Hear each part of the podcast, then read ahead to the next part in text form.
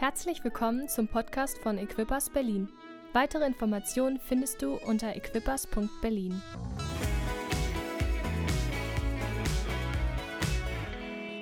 Simon Pahl, ich bin Pastor bei Equippers Flensburg zusammen mit meiner Frau Lilly. Ich habe drei Töchter. Also ähm, was ihr gerade erlebt, den Segen der Mädels, die geboren werden, das hatten wir vor einigen Jahren. Da waren bei uns nur Mädels, die zur Welt gekommen sind. Ich habe drei Mädchen und jetzt gerade haben wir wieder so einen Babyboom und es sind fast nur Jungs. Also Gott sorgt dafür, dass da ein Ausgleich äh, stattfindet. Ähm, aber ich habe auch mal gelesen, abgefahrenerweise statistisch kann man nachweisen, dass in Kriegszeiten mehr Jungs geboren werden. Wo ich dachte, hm, was bedeutet das denn gerade? Vielleicht ist das gerade eine Zeit, wo wir echte Kämpfer brauchen. Ähm, hey, ich finde es das cool, dass ich heute zu euch sprechen kann. Das ist so genial zu mit zu beobachten, wie sich das hier entwickelt hat und dass ihr an einem Punkt seid, dass äh, euer Pastor mal ein paar Monate Auszeit nehmen kann, was ähm, großartig ist, aber ich weiß als Leiter auch echt herausfordernd ist und es macht mir Hoffnung, dass vielleicht in meiner Zukunft irgendwann mal ich alle anderen im Winter mit irgendwelchen Fotos aus der Karibik nerven kann und das Leben genießen darf. Also, ähm, ne, dafür habe ich Glauben.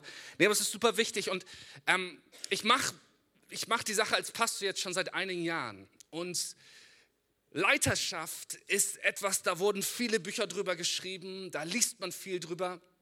Und eine Sache, die ich fast noch nirgendwo so richtig wahrgenommen habe, ist, dass eine der intensivsten, härtesten, herausforderndsten Dinge in Leiterschaft darin besteht, sich aus Bereichen, die man aufgebaut hat, wieder herauszunehmen.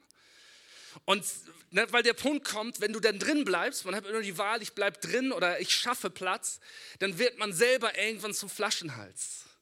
Das ist ein bisschen ähnlich mit Kindern auch so. Am Anfang ist man super wichtig, da macht man alles, da äh, wickelt man die, da zieht man denen alles an, da ist der Tag voll mit eine Million kleinen Handgriffen, wo man alles macht. Aber das muss und wird auch weniger werden. Übrigens, ihr Eltern von kleinen Kindern, es wird leichter, auf jeden Fall so körperlich oder von dem, was man zu tun hat. Vor ein paar Jahren haben Windeln mein Leben verlassen und ich habe äh, wochenlang dem Herrn dafür gedacht, dankt. Ähm, das wird leichter, aber es kommt der Punkt, wo, du, wo es herausfordernd wird, weil du loslassen musst. So, und das ist eben auch etwas, das merke ich in Flensburg total. Boah, wir müssen, ich muss Bereiche loslassen. Ich muss richtig wegbleiben manchmal, physisch wegbleiben. Wir haben, äh, wir machen Gottesdienste in einem Kino, bauen da jeden Sonntagmorgen schon richtig früh auf. Und irgendwann kamen meine Leiter zu mir und sagten, ey Simon, bleib mal bitte weg vom Aufbau. Komm mal bitte nicht mehr. Komm mal so kurz bevor der Gottesdienst losgeht. Und der Grund ist der, nicht, dass man als Pastor irgendwann so, so äh, Star-Status erreicht hat und nur noch einmal zur Predigt hineingeflogen wird, sondern in, solange ich da war, war nicht genug Platz da, dass meine Leiter in Verantwortung treten konnten. Das heißt, ich musste mich manchmal rausnehmen auf Sachen. Und die erzählt keiner, wie schwer sowas manchmal ist. Weil du liebst es.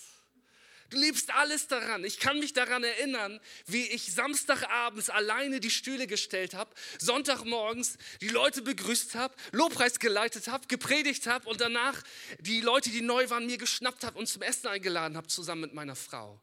Und, und das war ein Teil, hey, so baut man Gemeinde. Man ist einfach mitten da, übernimmt Verantwortung.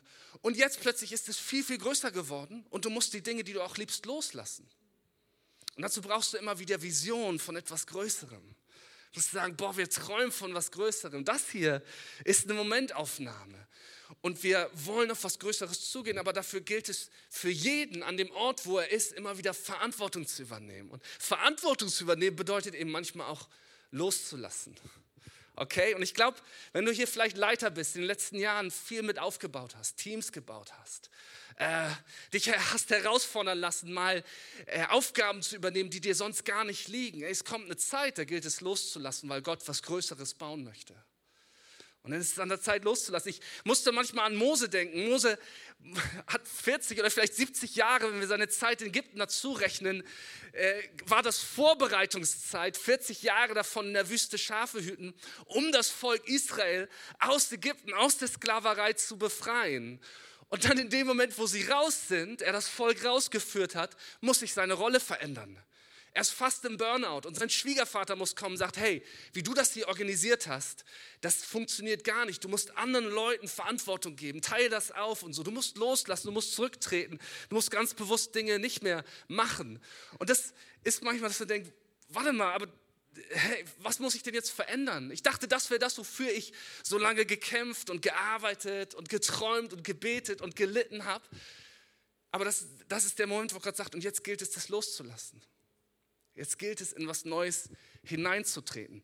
Und der Grund, warum das so schwer ist, ist der, worüber ihr die letzten Wochen gesprochen habt. Was ist meine Identität? Wer bin ich? Was gibt mir die Sicherheit? Was gibt mir die, äh, die Bestätigung, dass das, was ich tue, gut ist? Dass das Leben, wie es läuft, okay ist oder nicht okay ist? Und ähm, ich habe ein bisschen in eure Predigten reingeschaut, die ihr die letzten Wochen hier gehört habt. Da habt ihr auch schon eine Menge zu dem Thema gehört. Und Identität ist ja was, was mega komplex ist. Da spielen ganz viele verschiedene Faktoren mit rein. Ja, zum Beispiel deine persönlichen Erfahrungen, deine Lebenserfahrung, Erziehung, Ausbildung, Beziehung, einschneidende, prägende Erlebnisse. All das formt deine Identität. Dann kommt dazu dein kultureller Hintergrund, ne, deine Ethnie, Nationalität, Religion, soziale Herkunft, ähm, persönliche Eigenschaften, dein Temperament, dein, deine Interessen und Talente äh, prägen dein Selbstbild, prägen deine Selbstwahrnehmung und natürlich auch dein soziales Umfeld, soziale Interaktion. Ne, das hier ist ein sehr sozialer Ort, wo man sehr geprägt werden kann. All das prägt uns. Das ist eben nicht etwas Eindimensionales. Wir leben in einer Zeit, wo Identität so ein bisschen kommuniziert wird als etwas, was du selbst dir aussuchen kannst. Oder musst vielleicht sogar. Oder gestalten musst. Okay, meine Identität ist vielleicht mein Bild, was ich nach außen zeige. Auf dem Arbeitsplatz, am Sonntagmorgen, auf Social Media. Und wir haben diese Idee, weil wir in so einer Konsumwelt leben, dass Identität auch ein weiteres Ding ist, was ich einfach irgendwie mir aussuchen muss. Oder vielleicht ist Identität, das ist das andere Extrem, etwas, wo du sagst, ja, das, äh, so bin ich halt, ich kann nicht anders, das ist mir so gegeben worden, das ist mein Schicksal und ich muss jetzt alles andere in meinem Leben dieser Identität, die ich wahrnehme, anpassen. Und es wird zu, für viele gerade junge Leute, wird das Thema Identität zu einem absoluten Überforderungsthema zu einer Sache, die uns unter Druck setzt. Einer Sache, die uns abstempelt vielleicht oder auch Möglichkeiten verschaffen kann. Aber wisst ihr, wenn ihr sagt, hey, mein Leben soll geprägt werden durch Jesus, dann müssen wir uns immer wieder seine Botschaft anhören. Als Christen sind wir Nachfolger von Jesus, Nachahmer. Wir sollen sein wie er und er sagt zu uns, hey, kommt her zu mir, alle, die ihr euch plagt und von eurer Last fast erdrückt werdet. Ich werde sie euch abnehmen. Nehmt mein Joch auf euch und lernt von mir, denn ich bin gütig und von Herzen demütig. So werdet ihr Ruhe finden für eure Seele. Denn das Joch, das ich auferlege, drückt nicht und die Last, die ich zu tragen gebe, ist leicht. Das steht in Matthäus 11, 28. Und das ist so eine äh, konträre Message zu der Botschaft unserer Kultur. Kreiere deine Identität. Am besten, indem du unser Produkt kaufst. Ist euch mal aufgefallen, dass für Dinge nicht mit den Eigenschaften des Produkts geworben wird, sondern was es mit dir macht? Mann, das neue Telefon, von welcher Firma auch immer oder von welchem Betriebssystem du jünger bist, ich weiß das nicht genau, ähm, das, du siehst, die Leute sind plötzlich beliebt und erfolgreich und modern und gut aussehend und haben genug Geld auf dem Konto oder was auch immer damit verbunden wird. Boah, das macht mich zu jemandem. Also da hast du diese Botschaft, hey, dir fehlt Identität, mit unserem Produkt macht dich das zu jemandem. Und, und das wird zu einer Botschaft, die uns von klein auf eingetrichtert wird und kommt zu diesem Punkt, wo wir nicht mehr weiter wissen. Und Leute brechen darunter. Auch das kann man zu Geld machen, indem man sagt, ja, pass auf, deine mentalen Schwierigkeiten sind jetzt deine Identität. Und dafür musst du folgende Klamotten tragen und blaue Haare haben oder was auch immer das vielleicht ausmachen sollte. Und wieder geht es nicht um mich, sondern es wird mir irgendwas aufgedrückt, was ich irgendwie gestalten muss. Und dagegen ist aber die Botschaft von Jesus, ey, kommt her zu mir, die ihr mühselig und beladen seid. Manchmal kommt diese Message von der Identität, die du bauen musst, auch in die Kirche rein. Und wir überlegen, ja, was ist, was ist meine Identität als Christ und so. Aber die Botschaft, die Jesus hier eigentlich bringt, ist gleichzeitig voller Liebe, voller Annahme, hundertprozentige Annahme. Er sagt, hey, kommt her zu mir. Er sagt, er nimmt keine Bedingungen. Er sagt nicht, hey, du musst das tun, du musst das können, du musst so heißen, du musst so aussehen, sondern Jesus sagt, kommt her zu mir, Punkt, die ihr beladen seid und nehmt mein Joch auf euch. Was ist ein Joch? Wisst ihr vielleicht, weil hier in Berlin sind die meisten von euch bestimmt Landwirte. Ähm, ein Joch ist so ein altes Ding, damit hat man Ochsen vor den Karren gespannt. Das waren große Holzblöcke. Aber das Wort, und ich liebe das hier im Griechischen, was für Joch gebraucht wird, ist dasselbe Wort, was man auch gebraucht, wenn zwei Leute miteinander gehen und der eine dem anderen seinen Arm um die Schulter legt. Ne, das ist das Bild. Das ist einmal, Jesus erlaubt uns dadurch, dass wir die Dinge bewegen können in unserem Leben Ne, ein Joch zu haben, erlaubt es dir, eine Last zu tragen, etwas vorwärts zu bewegen, mit jemandem verbunden zu sein, gemeinsam etwas zu tragen. Aber genauso ist es dieses Bild, dass Jesus seinen Arm um deine Schulter legt und sagt, hey, komm, ich leite dich, ich führe dich. Und jeder Mann, der mit seiner Frau schon mal auf einem Shoppingtrip war, weiß, man kann auch so ein bisschen so von dem Schuhgeschäft weglenken. ähm, und, ne, obwohl ich kaufe eigentlich gerne Schuhe. Ähm, und das ist ein, aber ein radikaler Ansatz. Jesus ist meist, der, der klingt immer so nett, aber es ist doch viel radikaler, als man denkt. Ich sage Leuten immer, Gott ist nicht nett. Kriege ich da mal einen Amen zu? Amen. Ihr seid euch nicht so sicher, ja? Gott ist gut. Alle Zeit. Aber Gott ist nicht nett. Gott ist gut und Gottes Güte, seine Größe, seine Wahrheit, seine Liebe ist krass, ist herausfordernd. Jetzt fragst du dich vielleicht, okay, ich soll irgendwie, ich muss mich nicht abmühen, irgendwer zu sein, irgendwas darzustellen, irgendwas zu leisten. Ich kann zu Jesus gehen und ich empfange da was von ihm. Aber was ist denn mit meiner Identität in dem Sinne von rauszufinden, wer ich bin, was in mir steckt, was mich ausmacht, was mich beeinflusst hat, zum Positiven, vielleicht auch zum Negativen. Wir haben ja alle unsere Story, die wir mitbringen. Und ich möchte dir sagen, hey, das ist total gut und wichtig. Finde so viel über dich heraus, wie es irgendwie geht. Finde heraus, wie du tickst. Finde heraus, was dir Angst macht, was dich begeistert. Finde heraus, was deine Stärken sind. Finde heraus, was deine Schwächen sind. Dazu müssen wir in Gemeinschaft sein, müssen wir ehrlich miteinander unterwegs sein. Aber da geht es nicht darum, irgendwie rauszufinden, wer ich bin, sondern es ist einfach nur eine Standortbestimmung, um zu gucken, wie weit bin ich noch von Jesus entfernt. Weil ich ihm nachfolgen soll. Weil er mir doch das gibt, was ich brauche zum Leben. Und dazu gehört auch meine Identität.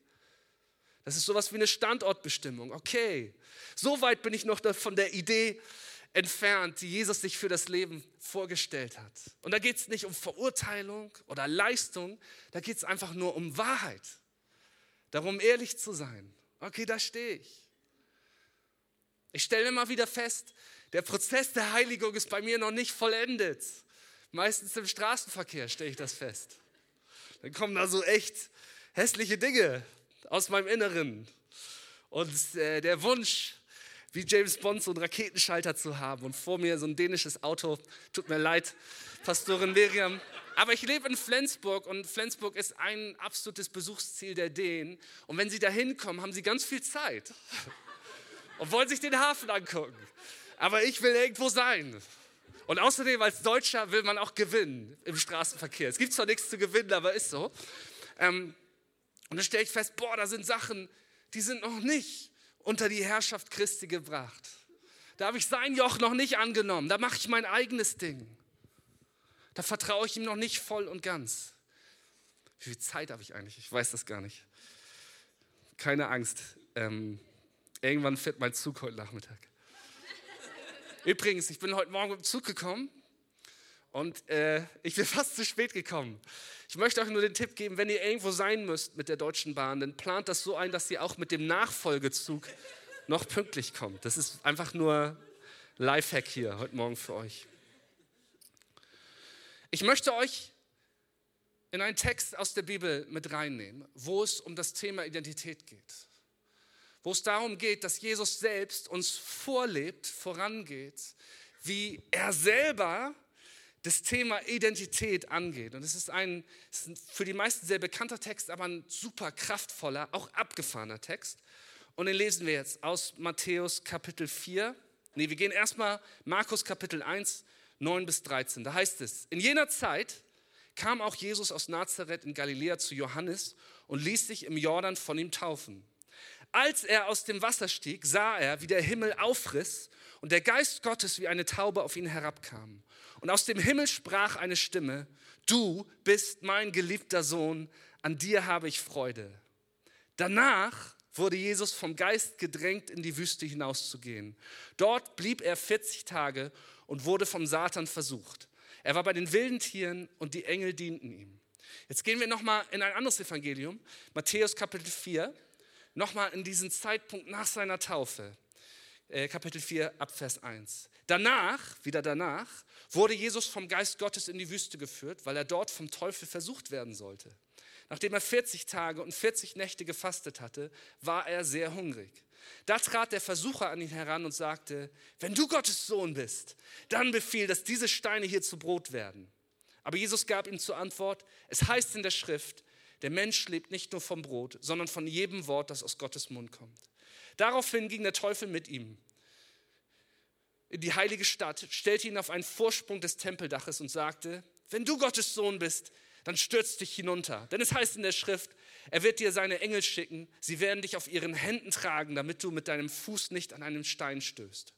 Jesus entgegnete, in der Schrift heißt es aber auch, du sollst den Herrn, dein Gott, nicht herausfordern.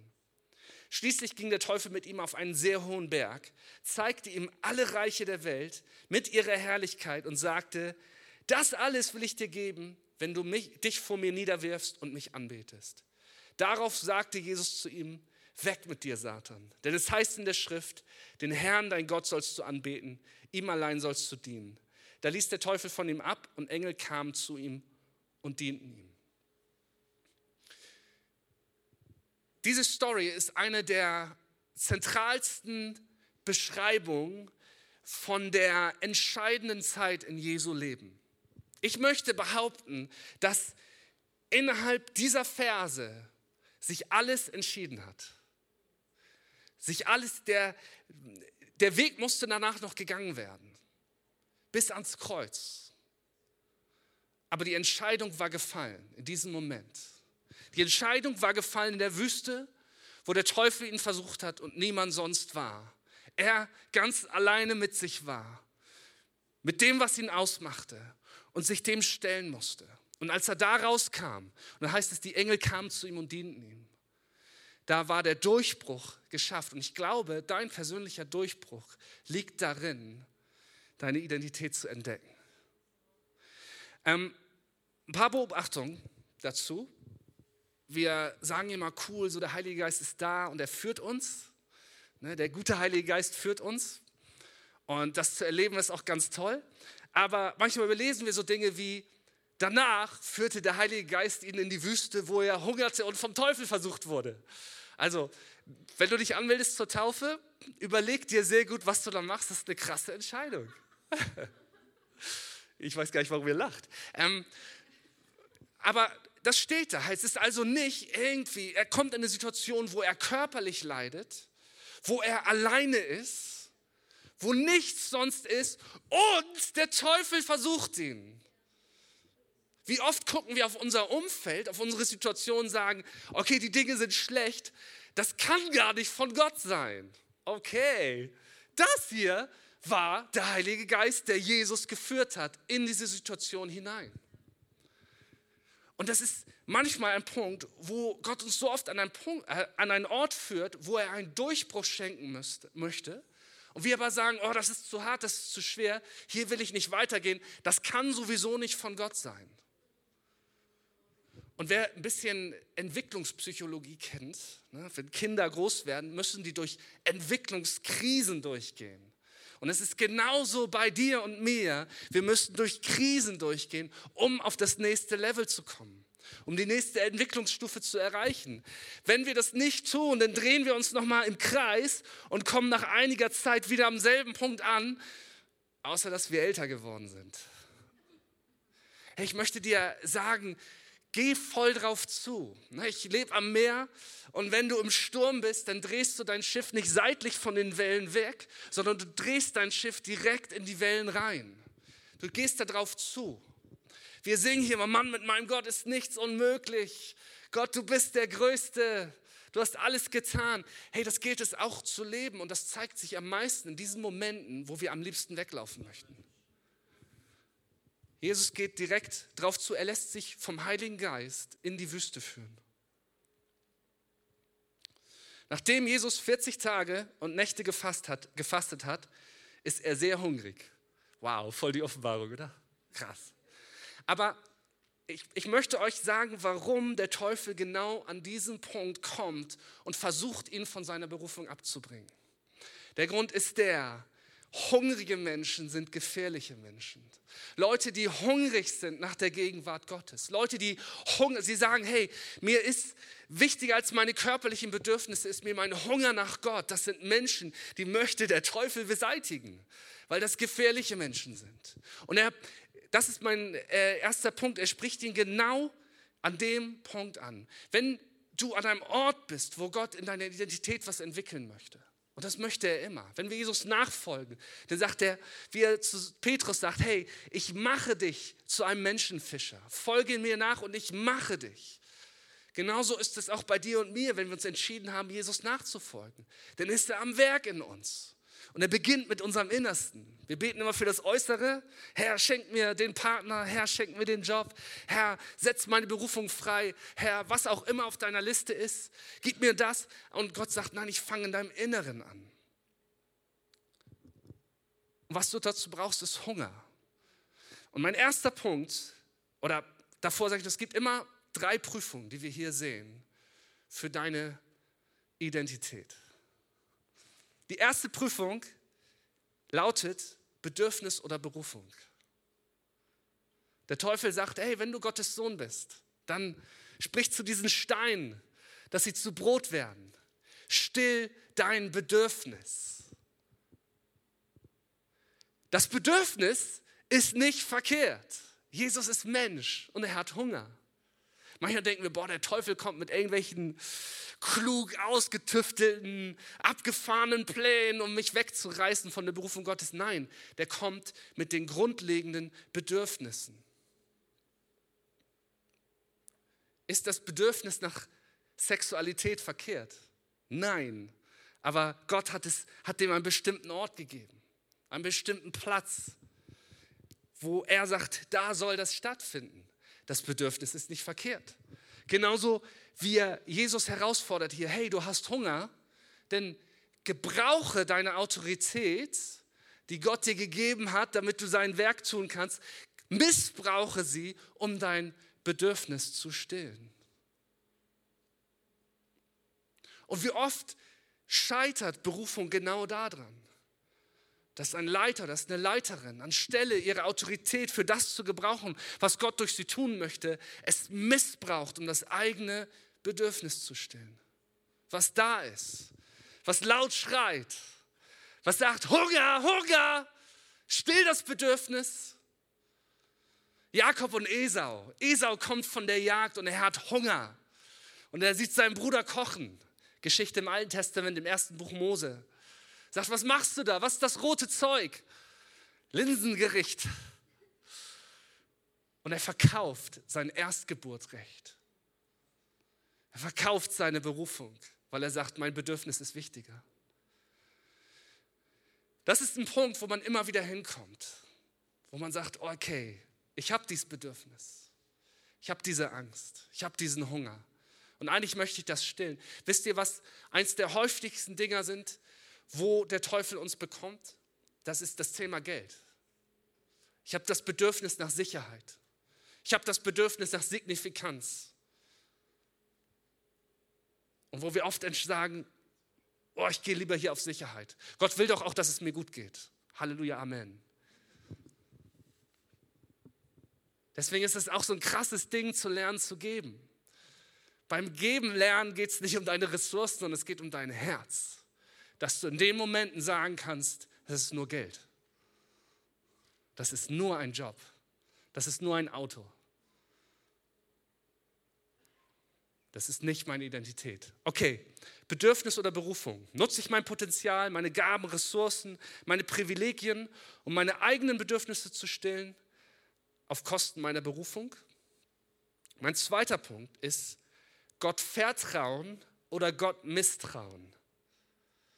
Der Teufel bringt ihn in eine Situation, die lebensgefährlich ist. Er führt ihn auf den Tempel und sagt, hier, wenn du dich hier runterstürzt, wenn du deine Sicherheit verlässt, wenn du wirklich loslässt und dem nachgehst, was, wozu Gott dich reinruft, glaubst du wirklich, dass er dich retten wird?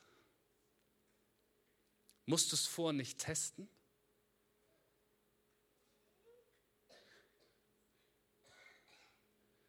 Ich habe schon Leute erlebt, die gesagt haben, hey, ich bin mir nicht so sicher, ich muss das vortesten. Ich muss prüfen, ob Gott wirklich gut ist. Ich will lieber sicher gehen. Ich vertraue dem noch nicht so ganz. Und das ist der Punkt, wo sie nicht weitergegangen sind. Jesus sagt, ey, so läuft das nicht. Ich vertraue dem Wort Gottes mehr als meiner Unsicherheit. Ich vertraue Gottes Zusagen mehr als, als der Angst vor dem Nichtwissen. Meine Kids, die, das ist so faszinierend zu beobachten, wie unterschiedlich die mit Dunkelheit umgehen. Manche, die rufen aus ihrem Zimmer abends, weil sie nicht durch über dunklen Flur laufen wollen. Meine Jüngste, das ist irgendwie egal, da höre ich immer die, Trippelschritte, zack, springt sie ins Bett. Ähm, aber Dunkelheit ist dieses etwas nicht erkennen können. Und eigentlich ist es am Tag völlig harmlos. Es hat sich nichts verändert. Es ist nur dunkel, du kannst nicht richtig sehen. Gott vertrauen oder Gott misstrauen hat oft mit unserem Bild von Gott als unserem Vater zu tun.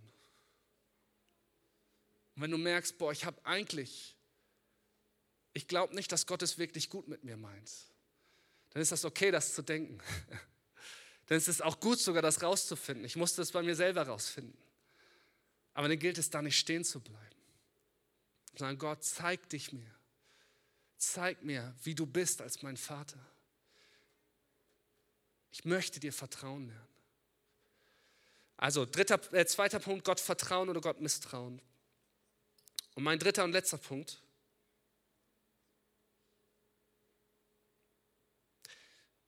Ganz kurz davor noch. Weißt du, manchmal, wir haben hier Gebetsanliegen geteilt. Und ich habe schon mit Leuten gearbeitet, wo wir herausgefunden haben, gesagt, ich bete nicht darum, dass Gott mein Gebet erhört. Wenn ich ehrlich bin, will ich gar nicht, dass er es erhört, weil ich dann weiß, dass er so ist, wie ich denke, er ist. Und dazu sagen, hey, es gilt, neu Vertrauen zu lernen. Okay, dritter Punkt. Der heißt Kontrolle oder Glaube. Kontrolle oder Glaube. Du kannst nicht beides haben. Du kannst Kontrolle oder Glauben haben. Du kannst aber nicht beides haben. Der Teufel sagt zu Jesus, das alles will ich dir geben, wenn du dich vor mir niederwirfst und mich anbetest. Und was zeigt der Jesus da? Genau das, wofür er gekommen war. Alle Reiche der Welt. Jesus ist gekommen, um die Welt zurückzubringen, um die Menschen zurückzubringen zum Vater, um die Herrschaft der Sünde zu zerbrechen. Das war der Auftrag. Und der Teufel sagt, hier ist ein kürzerer Weg dahin. Hier ist eine Abkürzung. Die wird dich viel weniger kosten. Alles, was sie dich kosten wird, ist, dass du mich anbeten musst. Dass du vor mir niederknien musst. Das wäre sozusagen die Instant-Version von dem, was Jesus eigentlich wollte. Und in dem Moment, wo er da sich entschieden hat, nein, ich folge dem Willen Gottes, auch das Wie. Ne, so oft checken wir schon, was unsere Berufung ist, aber wir haben eine Vorstellung davon, wie es zu laufen hat. Und Gott sagt, lass das los. Vertrau mir. Und Jesus entscheidet sich in dem Moment dafür, voll auf Gott zu vertrauen. Mit allem, was damit zusammenhängt. Und das ist der Moment, wo der Teufel von ihm ablässt. Das ist der Moment, wo der Sieg schon errungen war. Das ist der Moment, wo es klar war, wo dieser Weg enden wird und dass dieser Weg siegreich sein wird, weil er hundertprozentig seinem Vater vertraut hat. Es fängt ja damit an, dass er getauft wird und Gott sagt, das ist mein geliebter Sohn. An ihm habe ich wohlgefallen. Wofür war denn noch die Prüfung? Warum wird er danach vom Heiligen Geist in die Wüste geführt, um dort zu hungern, zu dürsten und vom Teufel persönlich versucht zu werden? Wofür waren die Prüfungen? Waren die für Gott? Damit Gott nochmal checken konnte? Ja, mal gucken, ob ich mich vielleicht geirrt habe. Vielleicht muss ich doch nochmal auf Plan B gehen. Nein, diese Prüfungen, die waren für ihn selber. Wenn Gott dich prüft, dann ist es nie, dass du ihm etwas beweisen musst, sondern das ist, damit du verstehst, dass das, was er über dich sagt, eine Realität ist, auf der du bauen kannst. Dass seine Wahrheit das ist, was dich trägt. Dass egal was vielleicht deine Identität aus deiner Erfahrung dir gesagt hat, dass das, was Gott sagt, höher ist. Prüfung, die ist für dich, nicht für Gott. Die Prüfungen sagen Jesus nicht, wer er ist, sondern sie zeigen ihm, dass er ist, wer Gott sagt. Und der Teufel versucht ihn genau darin, wenn du Gottes Sohn bist, in seine Identität als Gottes Sohn. Und in dem Moment, als Jesus die Stimme seines himmlischen Vaters hörte, war der Sieg klar. Und das Bestehen der Prüfung machten Jesus nicht bereit, sondern lassen ihn verstehen, dass er bereit ist. Hey, lass uns doch mal einen Moment aufstehen. Wenn du kannst, wenn du magst. Und ich weiß nicht, wo du gerade stehst, aber vielleicht hast du gerade das Gefühl, ich bin irgendwie wie mitten in der Wüste. Und wenn das hier noch länger geht, dann weiß ich nicht, ob ich das noch durchhalte. Ich brauche irgendwann was zu trinken und ich brauche irgendwann was zu essen. Und ich weiß, wo ich das herbekomme, weil ich habe es immer so gemacht. Ich habe die Bedürfnisse immer so gestellt. Und es ist immer so gelaufen. Und du sagst, Gott, ich bete doch schon so lange dafür. Und ich möchte dir heute Morgen sagen, es ist der Punkt gekommen, es ist die Zeit bekommen, wo Gott was Neues bei dir tun möchte. Wo Gott etwas Neues in deinem Herzen zur Realität werden lassen möchte. Und zwar eine Identität, die deine ist. Wo es nicht mehr sagt, oh, ich würde gern so sein, ich würde gern das tun, sondern du verstehst, ich bin ein Kind Gottes. Und ich habe die Zusagen Gottes. Und er ist mit ihr, mit mir. Und die Berufung ist sicher in mir. Und es ist etwas, wo du aufgibst, es selber produzieren zu müssen, weil du weißt, dass du weißt, wer du in ihm bist. Aber es beginnt immer in deinem Inneren. Zwei kurze Gedanken noch dazu. Der innere Sieg kommt immer vor dem äußeren Sieg. Und der innere Kampf kommt immer vor dem äußeren Kampf.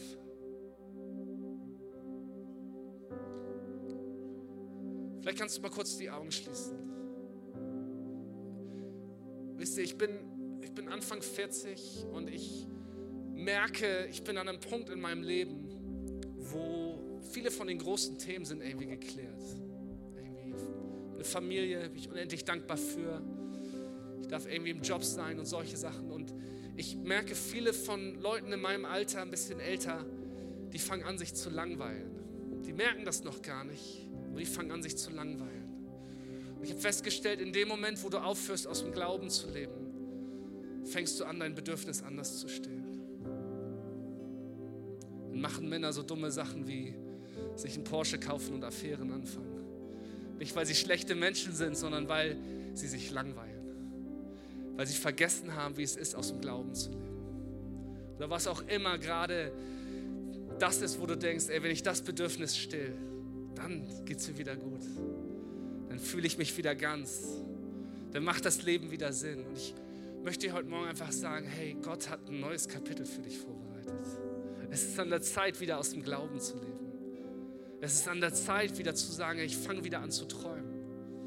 Und wenn es mich die Sicherheit kostet, für die ich so viel gearbeitet habe, die, die mir so schwer fällt aufzugeben, hey, wenn wir nicht aus dem Glauben leben, dann leben wir nicht in dem drin, was Gott für uns hat. Was Gott für uns hat, ist immer besser. Es ist immer besser. Es ist erfüllt immer tiefer. Es ist immer kraftvoller. Oder vielleicht bist du hier und sagst, boah, ich bin so verwirrt. Ich bin so verwirrt. Ich würde so gern wissen, wer ich bin. Was ist denn eigentlich meins? Ich dachte, letztes Jahr wäre das Jahr gewesen, wo ich endlich immer meins entdecke. Was meines ist. Und ich weiß es irgendwie immer noch nicht. Und auch dir möchte ich sagen, Gott möchte dir genau da begegnen, wo du bist. Du brauchst das nicht von irgendwem anders. Du brauchst nicht dies oder das oder dich damit füllen. Gott möchte dir genau da begegnen und dir zeigen, wer du bist und dir eine Möglichkeit geben, das herauszufinden. Vielleicht können wir kurz die Augen einmal schließen und wenn du hier bist und sagst, Gott, ich möchte ganz neu dir begegnen. Ich möchte nicht mein Bedürfnis selber stillen. Ich will lernen, dir zu vertrauen. Und ich möchte aus Glauben leben, weil ich dir vertrauen möchte. Dann darfst du mal ganz kurz deine Hand heben, nur ganz kurz. Dann würde ich gleich für euch beten. Danke, ihr dürft eure Hände wieder runternehmen, ist cool. Heiliger Geist, und ich danke dir, dass du hier bist, dass du jedes Herz kennst, dass du jeden kennst, der gerade hier steht und weißt, was im Leben los ist, wie die Wüste vielleicht gerade aussieht, welchen Namen die Versuchungen tragen, welchen Namen die Niederlagen und die Herausforderungen tragen. Und ich danke dir, dass wir über all dem den Namen Jesus aussprechen dürfen. Dass in dem Namen Jesus alles ist, was wir brauchen. Jesus, ich bitte dich, dass du ganz neu Glauben schenkst, dass du ganz neu Vision schenkst, dass du da, wo Leute vielleicht auch in Gedankenmühlen drin sind, wo sie nicht mehr rauskommen, wo sie denken, das wird sich nie verändern, Herr, dass du sie hebst auf ein neues Level, dass du ihnen neue Perspektive gibst. Und dass das, was sie gerade als Schaden empfinden, dass sie erkennen können, dass du das gebrauchst, um neues Leben in ihnen zu wecken. Und Herr, als ganze Gemeinde machen wir uns eins und sagen, der Teufel soll weichen von jedem, der zu Gott gehört. Wo Versuchungen sind, sagen wir, hey, die werden schweigen müssen in Jesu Namen. Freiheit wird kommen, Durchbruch wird kommen und neuer Glaube wird freigesetzt werden. Lass uns noch mal ganz kurz so bleiben. Wenn du vielleicht noch nie eine Entscheidung getroffen hast, dieses, diese Einladung von Jesus anzunehmen, kommt her zu mir, die ihr mühselig und beladen seid. Dann möchte ich dir stellvertretend ganz persönlich diese Einladung aussprechen. Du bist heute Morgen hier, weil Jesus möchte, dass du hier bist. Du bist heute Morgen hier, weil Jesus etwas Gutes für dich hat. Du bist heute Morgen hier, weil er Hoffnung für dich hat, wo du dachtest, schon keine Hoffnung mehr ist. Und dass er Leben für dich hat, Identität, dass er dich aufnehmen möchte in seine Familie. Und nochmal bitte mit allen Augen geschlossen. Wenn du hier bist und sagst, Jesus, ich möchte dieses Geschenk annehmen, ich möchte diese Einladung annehmen, dann will ich dich bitten, dass du dich einmal kurz meldest, damit ich weiß, mit wem ich heute Morgen dieses Gebet sprechen kann. Dankeschön. Dankeschön. Dankeschön. Ich sehe eure Hände, ihr dürft sie wieder runternehmen. Ich sehe hier vier, fünf Hände, die gehoben sind. Und wisst ihr, Jesus widersteht dem Teufel indem er etwas ausspricht. Und zwar die Wahrheit Gottes. Die, die Wahrheit Gottes ist kraftvoll und powerful. Und genauso nehmen wir diese Einladung von Jesus an, indem wir ein Bekenntnis sprechen. Indem wir sagen, hey, in meinem Leben findet jetzt ein Herrschaftswechsel statt. Nicht länger ich regiere oder ich werde regiert von irgendwas, sondern Jesus ist ab sofort mein Herr und mein Gott und mein König. Und das machen wir mit einem Bekenntnis. Und was daran wichtig ist, dass wir es laut machen. Und weißt du, was cool ist? Wenn du es zum ersten Mal machst, in Gottes Königreich machst du nichts alleine. Das machen wir zusammen, okay? Ich werde jetzt einfach ein Gebet sprechen, das ist ein Glaubensbekenntnis. Die Bibel sagt, wenn wir mit dem Mund bekennen, mit dem Herzen glauben, werden wir gerettet werden. Und wir machen das alle zusammen und laut. Okay, Equippers Berlin? Ihr kennt das, ja? Alles klar, wir beten zusammen. Jesus Christus, ich komme heute zu dir und ich sage Ja zu deiner Einladung. Ich sage Ja zu dir. Ich sage Ja dazu, dass du mein Gott bist, dass du mein Herr bist, dass du mein König bist. Ich gebe dir mein Leben und du sollst mein Herr sein. Ab heute gehöre ich zu dir. Dies ist der Tag, an dem ich gerettet wurde. Ab heute in alle Ewigkeit. In Jesu Namen. Amen. Amen. Komm und lass uns ihm einen Applaus geben. Weitere Informationen findest du unter equippers.berlin.